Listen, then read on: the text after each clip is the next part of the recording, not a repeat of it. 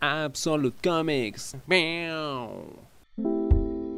They're Not Like Us es una especie de X-Men del siglo XXI, pero con una mirada un poco más cínica y un poco más realista. ¿Y qué es lo que me llamó de la historia? Porque yo soy muy reticente a leer cosas de superhéroes, estoy un poco saturado de ese género. Sin embargo, eh, la historia me atrapó de inmediato y es por lo bien escrita y nuevamente lo realista que puede ser. Si es una chica que ha sufrido de lo que ella creía era una enfermedad mental durante toda su vida, esquizofrenia, escuchaba voces. Pero resulta que no era por una enfermedad mental, sino era por un superpoder que ella tenía.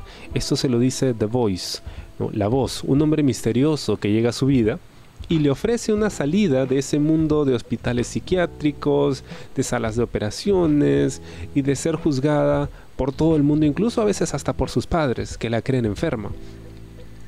Ella pues termina en esta mansión, donde se encuentra con un grupo de gente que es como ella. No necesariamente tiene los mismos poderes, pero es también un adolescente con problemas que de repente se dieron cuenta que eran extraordinarios y utilizan sus poderes, y esta es la mejor parte, para conveniencia de ellos. Porque, seamos honestos, cuando alguien tiene un superpoder, o si alguien lo tuviese, porque en realidad nadie lo tiene, pero si alguien lo tuviese, ¿lo usarías para socorrer viudas y desfacer entuertos, como dice el Quijote? ¿O lo usarías para mejorar tu propia vida? Yo haría eso. Yo trataría de sacarle el jugo y vivir bien. Obviamente, si tengo este don, tengo que usarlo para mí. claro, en la medida posible podría ayudar a la gente, pero no dedicaría mi vida a eso. Y eso es lo que más me gusta de They Are Not Like Us. Ellos no son como nosotros. Y esa es precisamente la premisa. El mensaje de Voice es claro ellos, los otros, los que no tienen poderes, no son como nosotros, nosotros somos especiales. Estamos por encima de ellos, por lo tanto no deberíamos someternos a sus reglas. Pero eso sí, deberíamos vivir aislados porque ellos son más y nos temen y probablemente traten de aprovecharse de nosotros.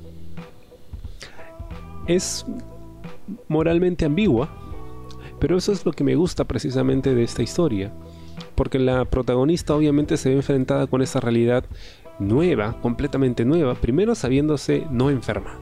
Esto no es una enfermedad, es un don.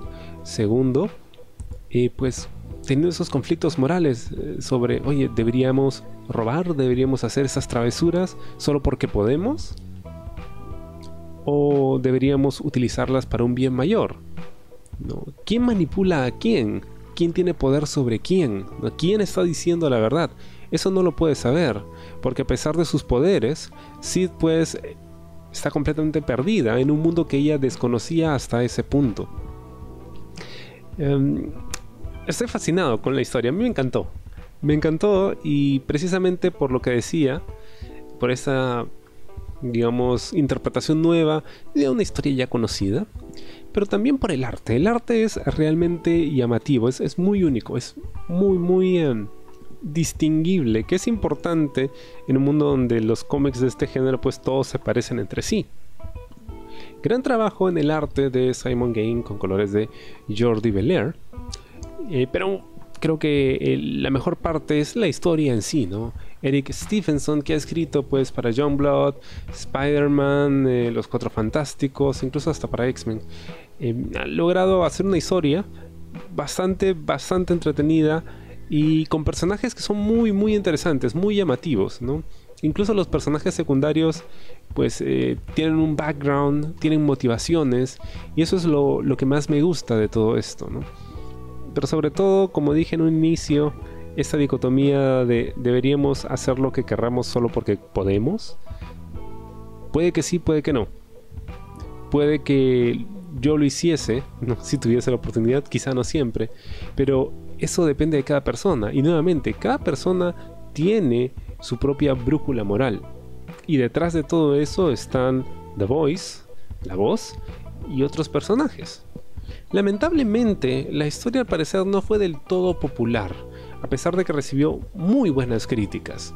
Eh, me refiero a que se llegó hasta el número 16 eh, con Image Comics y luego se publicaron en dos volúmenes, dos tomos de tapa blanda, que solo cubrieron las dos terceras partes de la historia. Nunca se llegó a publicar el tercer volumen para los que gustan de coleccionarlo así y mucho menos en una edición en tapa dura. Eh, sí se publicó también en España a través de Norma Editorial, pero nuevamente solo dos volúmenes y nunca se llegó a publicar el tercero. Entonces para los completistas es un poco difícil porque no vas a tener la historia completa en físico, pero puedes encontrar los 16 números en formato digital. They Are Not Like Us, ellos no son como nosotros, es un cómic muy recomendado y que definitivamente no puedes dejar de leer.